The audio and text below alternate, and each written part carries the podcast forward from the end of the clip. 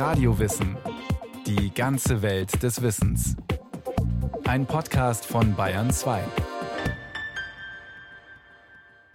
Leib, Seele und Geist, das sind zentrale Begriffe, mit denen Rudolf Steiner das Wesen der Menschen beschrieben hat. Steiner war der Begründer der Anthroposophie. Dieses Menschenbild umfasst eine spirituelle Verbindung zwischen Mensch und Natur, Individuum und Universum und ist die Grundlage für anthroposophische Medizin und die Waldorfpädagogik. Was macht den Menschen als Mensch aus?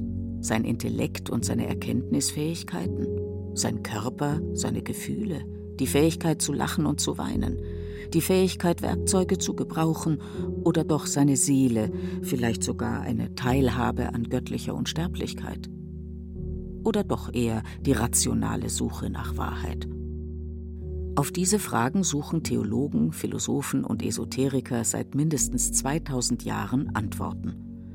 Auch Rudolf Steiner, der Begründer der Anthroposophie, stellt sich in diese Tradition der Suchenden. Seine Vorstellung vom Menschsein ist von seiner Weltanschauung, die er Anthroposophie genannt hat, nicht zu trennen. Anthroposophie kommt aus dem Griechischen. Anthropos heißt Mensch und Sophia Weisheit. Anthroposophie bedeutet deshalb wörtlich die Weisheit vom Menschen.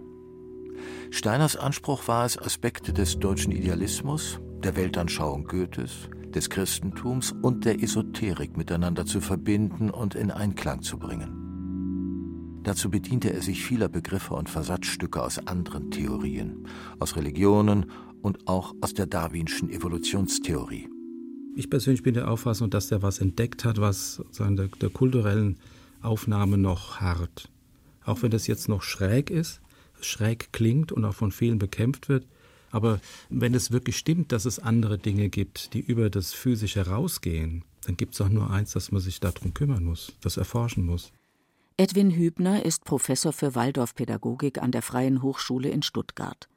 Der studierte Mathematiker teilt die Grundannahmen von Rudolf Steiner. Auch er ist davon überzeugt, dass es etwas geben muss, das über das Physische hinausgeht – dass es höhere Welten, Sphären oder Erfahrungszusammenhänge geben muss, die unabhängig von unserer körperlich wahrnehmbaren Welt existieren. Die verschroben wirkende Sprache und die altmodisch anmutenden Begriffe erschwerten allerdings den Zugang zur Anthroposophie. Das sei bedauerlich, meint Hochschullehrer Hübner, denn der Gehalt von Steiners Kosmos und Menschenverständnis sei gar nicht so merkwürdig und schräg, wie die Sprache es nahezulegen scheint. Sie sei als Ausdruck der Zeit zu verstehen, in der Steiner gelebt hat. Rudolf Steiner wird 1861 im ungarischen Kroljewitz geboren, das heute zu Kroatien gehört. Er ist das älteste Kind eines Bahnbeamten. Die Verhältnisse sind bescheiden. Nach der Schule studiert Steiner mit einem Stipendium Mathematik an der Technischen Hochschule in Wien, um Lehrer zu werden. Nebenbei besucht er an der Wiener Universität Vorlesungen und Seminare zu Philosophie, Literatur und Geschichte. Aber weil er kein Abitur hat, kann er an der Universität keinen Abschluss machen. Rudolf Steiner finanziert sich das Studium als Hauslehrer, muss aber nach acht Semestern ohne Abschluss abbrechen. Er wechselt nach Deutschland, weil dort die universitären Zulassungsbedingungen weniger rigide sind, um in Philosophie zu promovieren. Der erste Versuch scheitert. Sieben Jahre später, 1892, wird seine Dissertation über die Erkenntnistheorie von Johann Gottlieb Fichte an der Universität Rostock angenommen.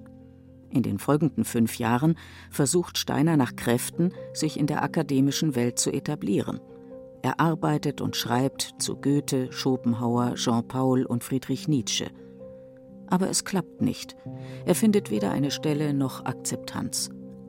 Daraufhin scheint ihm sein Leben zu entgleiten. Er hält sich mit kleinen Schreibaufträgen über Wasser, hat wenig oder gar kein Geld, trinkt viel, macht die Nächte durch und wohnt in armseligen Behausungen. Das Jahr 1900 bringt die entscheidende Wende in Steiners Leben. Der knapp 40-Jährige kommt in Kontakt mit der Theosophischen Gesellschaft eine Gruppierung, die einer esoterisch-okkulten Geheimlehre anhängt, mit angeblichen Kontakten ins Jenseits und in die Sphären des Kosmos. Hier findet er intellektuellen Anschluss und soziale Anerkennung. Bereits vier Jahre später, 1904, bringt Steiner seine Schrift Theosophie heraus und macht im Untertitel deutlich, worum es dabei geht: Einführung in übersinnliche Welterkenntnis und Menschenbestimmung. Von da an verknüpft Steiner seine philosophischen und literarischen Erkenntnisse mit esoterisch-spiritueller Weltsicht.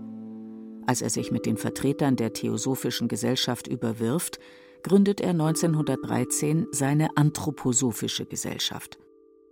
Steiner ist davon überzeugt, dass höhere, übersinnliche Sphären existieren und dass die Menschen, so wie er selbst, in der Lage sind, diese durch ein geistiges Auge, durch die sogenannte Hellsichtigkeit zu erkennen. Also da ist zentral, nicht nur für die Anthroposophen, sondern für Steiners Denken sind da drei Schwerpunkte. Das erste ist, dass Steiner darauf aufmerksam macht, dass nach seiner Auffassung das Materielle nicht alleine existiert, sondern dass er neben dem materiellen physischen noch eine geistige Welt und eine seelische Welt annimmt. Und er ist der Auffassung, dass in jedem Menschen diese drei Welten zusammenwirken. Anthroposophen sind davon überzeugt, dass ihr Menschenbild im Gegensatz zu anderen ganzheitlich ist. Denn sie gehen davon aus, dass jede und jeder Einzelne sich durch die Teilhabe an den drei Welten ganz neue Zugänge zur Wirklichkeit erarbeiten kann. André Sebastiani, Lehrer in Bremen und bekennender Kritiker der Anthroposophie, beschreibt das so der Kern ist ja, dass es neben der materiellen Welt eben noch die geistige Welt gibt. Und indem man materialistisch handelt und mit materialistisch denkt, beschränkt man sich auf die materielle Welt und vernachlässigt aus anthroposophischer Sicht die geistigen Aspekte, die dann auch noch eine Rolle spielen. Der Mensch sei durch die geistige Welt mit dem Kosmos verbunden. Das sei keine Spekulation, sondern eine Tatsache, die durch die sogenannte Hellsichtigkeit wahrgenommen werden könne. Steiner erklärt das damit, dass in grauer Vorzeit Mineralien, Pflanzen und Tiere eine Einheit mit den Menschen gebildet hätten. Erst im Lauf der Evolution hätten sich diese Bereiche materiell voneinander getrennt. Aber in der geistigen Welt seien sie noch immer miteinander verbunden. Die Entwicklung des Kosmos entspreche deshalb auch der Entwicklung, die jeder einzelne Mensch durchmache. Gerade so wie der Mensch Verkörperung nach Verkörperung durchmacht, Metamorphose nach Metamorphose, so machen alle Wesen der Welt Verkörperungen und Wiederverkörperungen durch, vom kleinsten bis zum größten. Das Menschenbild ist da vom Weltbild ganz schwer zu trennen. Alles hängt mit allem zusammen.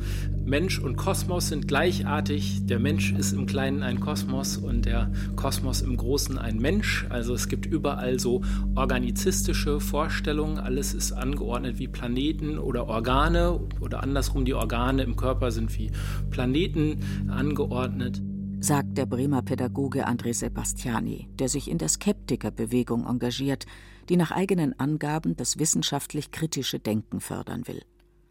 Als Pädagoge hat er sich intensiv mit der Waldorfpädagogik auseinandergesetzt und schließlich eine Kritik der Anthroposophie geschrieben.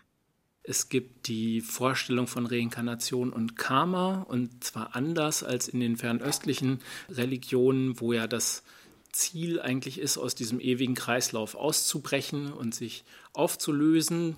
Im Gegensatz dazu gibt es in der Anthroposophie eine Evolutionserzählung und die Geschichte von Höherentwicklung über Reinkarnationen hinweg. Und so arbeiten Waldorf-Erzieher halt auch an der Höherentwicklung der Menschheit. Denn Anthroposophen gehen davon aus, dass sich ein neugeborener Mensch erst zu einem vollkommenen Menschen entwickeln muss. Am Anfang ist ein Säugling ausschließlich ein physischer Leib, wenn auch mit der Anlage, sich entwickeln zu können, nicht nur körperlich, sondern auch seelisch und geistig. Dazu aber sei es unerlässlich, bestimmte, von Rudolf Steiner eindeutig definierte Evolutionsstufen zu durchlaufen, erklärt Edwin Hübner. Steiner gliedert sozusagen das Aufwachsen des, oder den Menschen in verschiedene Bereiche, in den räumlichen Bereich, den Leib, dann in den zeitlichen Bereich, den nennt er Bildekräfteleib oder Lebensleib, auch eine Gestalt in mir und dann eben das Seelische, das hat halt diesen Namen Astralleib, weil er damit zeigen will, dass das Seelische auch mit dem Kosmos zusammenhängt und im Kern das Ich. Wegen dieses Entwicklungsgedankens spielt die Pädagogik innerhalb der anthroposophischen Weltsicht eine wichtige Rolle, genauso wie die Medizin. Denn diese beiden Anwendungsbereiche können die postulierten Entwicklungsphasen unterstützen und fördern oder eben auch nicht. Diese Evolutionsstufen, die zum vollkommenen Menschen führen, hat Rudolf Steiner folgendermaßen benannt. Die erste Phase ist charakterisiert durch den physischen Leib, die zweite Phase durch den Ätherleib, die dritte durch den Astralleib und die vierte Phase durch das Ich. Steiner nennt diese Phasen auch die Wesensglieder eines Menschen. Wesensglied heißt, es sind sozusagen Elemente, so wie meine Arme und Beine von ein und dem gleichen erklärt der anthroposophische Kinderarzt Dr. Georg Soldner aus München.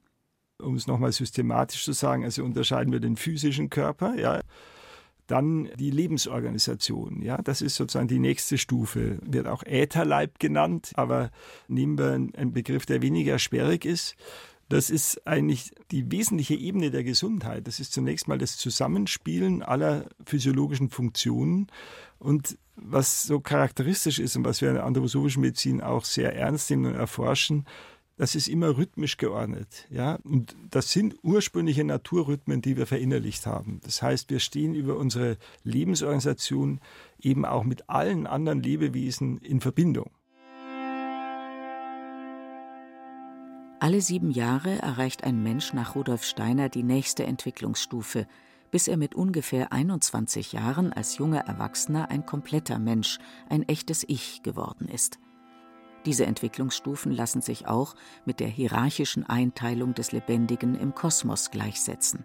Ja, das können Sie parallelisieren mit der Natur. Das Mineral hätte den physischen Leib, die Pflanze hätte den physischen Leib und den Bildekräfteleib. Beim Tier käme der Astralleib dazu und beim Ich eben der Mensch.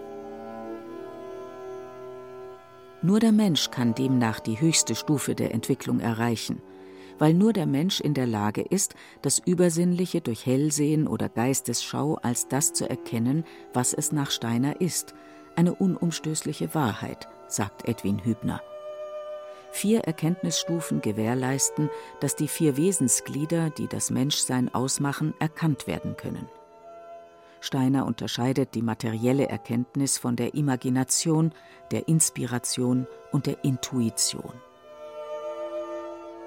Die Annahme, dass der Mensch sich in genau festgelegten Evolutionsstufen weiterentwickelt bzw. vervollkommnet, hat praktische Konsequenzen vor allem für die anthroposophische Pädagogik. So gilt zum Beispiel, dass Kinder bis zu ihrem siebten Lebensjahr in ihrer physisch-materiellen Welt zu Hause bleiben sollten – Sie sollten noch nicht zur Schule gehen und mit intellektuellen Kulturtechniken wie Lesen und Schreiben konfrontiert werden, das entspräche nicht ihrem Entwicklungsstand. Erst auf der nächsten Evolutionsstufe nach dem Zahnwechsel befänden sie sich auf der Ebene des Ätherleibs und seien in der Lage, sich solche Fertigkeiten anzueignen. Wissenschaftliches Arbeiten, zum Beispiel in Form von naturwissenschaftlichen Experimenten, sei dagegen frühestens auf der Ebene des Astralleibs angebracht, also ungefähr ab 14 Jahren. Erst mit etwa 21 Jahren erreichten Menschen dann den sogenannten Geistleib mit Ich-Organisation und Bewusstsein. Das muss man sich dann vorstellen wie so Hüllen, die um den physischen Leib herumliegen, die man durch Hellsicht halt zum Beispiel schauen kann, wenn man da seine Geistorgane entsprechend ausgebildet hat. Von den verschiedensten Gesichtspunkten aus haben wir diesen Menschen als ein Ich charakterisiert, das von drei Hüllen umschlossen ist. Von der astralischen Hülle, entsprechend der Mondentwicklung, von der ätherischen Hülle, entsprechend der Sonnenentwicklung und von der physischen Hülle, entsprechend der Saturnentwicklung. Der Mensch ist nach Steiner durch seine Wesensglieder also mit diesen drei unterschiedlichen Sphären verbunden – und kann zu ihnen auch einen Zugang haben, wenn er adäquat angeleitet wird und sich dadurch dementsprechend entwickelt. Das Ziel und die Bestimmung des Menschen ist es, nach Steiner zur höchsten Ebene vorzudringen, nämlich zu übersinnlicher Einsicht zu gelangen, um die Einheit mit dem Kosmos zu schauen bzw. wahrzunehmen. Der Kern wäre das, was über die Biografie rausgeht. Also Steiner unterscheidet da zwei Facetten des Ich. Einmal das, was man als Persönlichkeit bezeichnen kann, also das, was Sie jetzt sind und was ich jetzt bin. Und die Persönlichkeit verschwindet ja mit dem Tod. Der Leib ist weg, Persönlichkeit wird gebildet an dem Erleben des eigenen Leibes. Und das löst sich ja alles auf. Und wenn man den Reinkarnationsgedanken nimmt, gibt es ja dann wieder eine neue Inkarnation als neue Persönlichkeit. Also war ich mal ein Mann, bin ich vielleicht mal wieder eine Frau. Und der Kern, der durch beides sich durchzieht, das wäre ein rein geistiges. Da wäre das Ich zu verorten. Die höchste Entwicklungsstufe, die ein Mensch nach Rudolf Steiner erreichen kann, ist also das Ich. Und das bedeutet, die Welt, den Kosmos und die Bedeutung des Menschen darin in Gänze wahrzunehmen. Das gelinge durch hellsichtige Forschung, die neue Zugänge zur Wirklichkeit ermögliche und darin Auskunft gebe über den Sinn des Lebens. Denn für die Anthroposophen ist die geistige Welt des Übersinnlichen existent und wahr und entfaltet gerade in der Medizin, im Umgang mit Kranken ihre Bedeutung, erklärt Georg Soldner, anthroposophischer Kinderarzt in München. Das anthroposophische Menschenbild spielt also für die anthroposophische Medizin eine grundsätzliche Rolle und beinhaltet den naturwissenschaftlichen Aspekt, da unterscheiden wir uns gar nicht, beinhaltet aber eben auch einen geisteswissenschaftlichen Aspekt und auch eine meditative Seite, die sehr wichtig ist, dass wir auch systematisch in der Anthroposophie einen spirituellen Weg gehen, einen meditativen Schulungsweg. Denn der könne dazu führen, die geistigen Fähigkeiten auszubilden und Einblick in die übersinnliche Welt zu bekommen.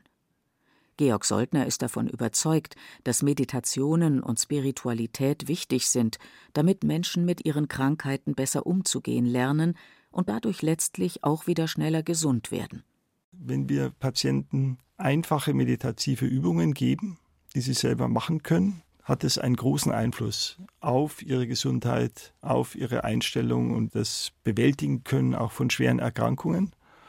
Und diese drei Dimensionen, die naturwissenschaftliche, die geisteswissenschaftliche und diese spirituelle Dimension, die auf einer meditativen Praxis aufbaut, die charakterisieren eigentlich die Anthroposophie. Denn die drei Dimensionen zusammengenommen erlauben es dem einzelnen Menschen, einen Sinn in seinem Leben zu finden. Sich bei schweren Krankheiten nicht zu fragen, warum gerade ich, sondern zu erkennen, dass das eigene Leben einem größeren Ganzen und Zusammenhang unterworfen ist. Eine meditative Erfahrung ist eine Erfahrung anderer Art, ja, da muss ich in die Stille gehen und da gehe ich erstmal mit Fragen rein. Ja, das mit Fragen letztlich auch damit zu tun haben, wer ich eigentlich überhaupt bin als Mensch. Und das ist eine zunehmend wichtige Dimension für viele Menschen heute. Und manches, was man nicht so leicht rational ausdrücken kann, erschließt sich auf diesem Weg und kann sehr wichtig sein, wenn man zum Beispiel mit einer lebensbedrohlichen Krankheit konfrontiert ist oder mit einer schweren Behinderung. Georg Soldner ist aus langjähriger Erfahrung davon überzeugt, dass das anthroposophische Welt- und Menschenbild dabei hilft, das eigene Schicksal zu tragen, egal wie schwer es ist. Diese Dimension ist mir sehr wichtig als Kinderarzt, dass das Innerste eines Menschen in dem Sinn auch immer gesund ist, ja, sich in einer immer unterschiedlichen Lage vorfindet im Körper, auch je nach Alter und so weiter, wenn wir an einen dementen Menschen denken. Und ich glaube, dass das sehr viel ausmacht dafür, wie ich als Arzt einem Menschen begegne. Ob ich eine Beziehung zu diesem innersten Wesen aufbauen kann, das ich als geistiges Wesen ansprechen würde und äh, in dem eigentlich die Würde des Menschen sozusagen urständet oder gründet. Voraussetzung und damit entscheidend für das anthroposophische Menschenbild ist darüber hinaus die Annahme, dass alle Menschen wiedergeboren werden.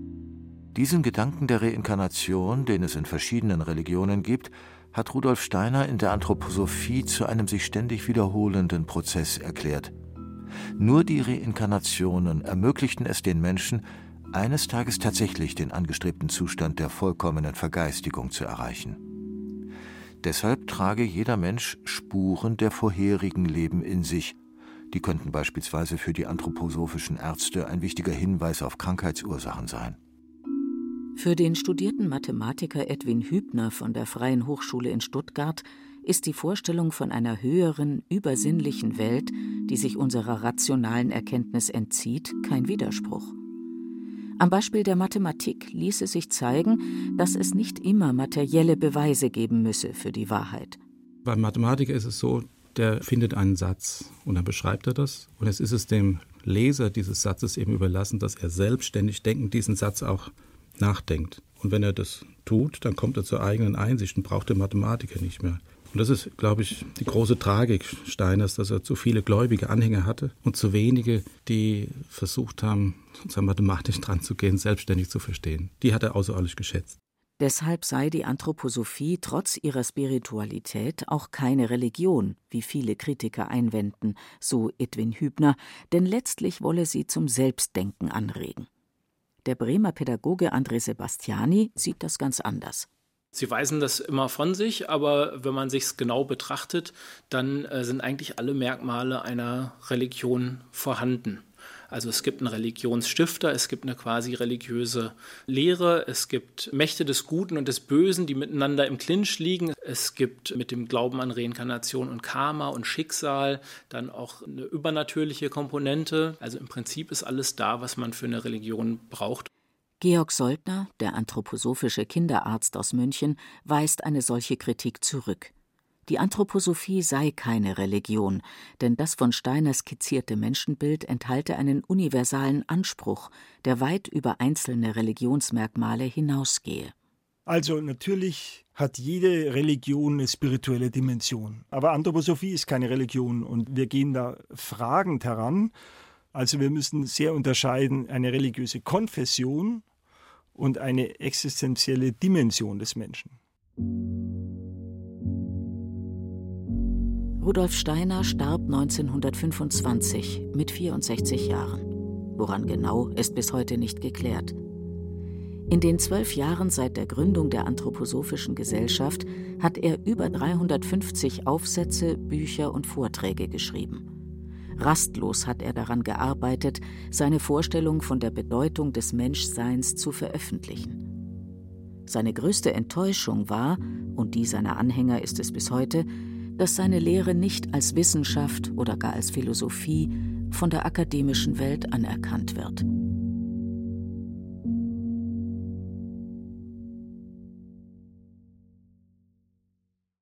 Das war Radio Wissen, ein Podcast von Bayern 2.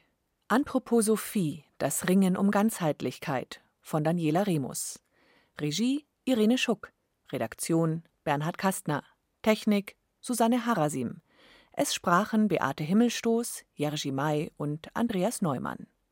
Wenn Sie keine Folge mehr verpassen wollen, abonnieren Sie Radio Wissen unter bayern2.de slash podcast und überall, wo es Podcasts gibt.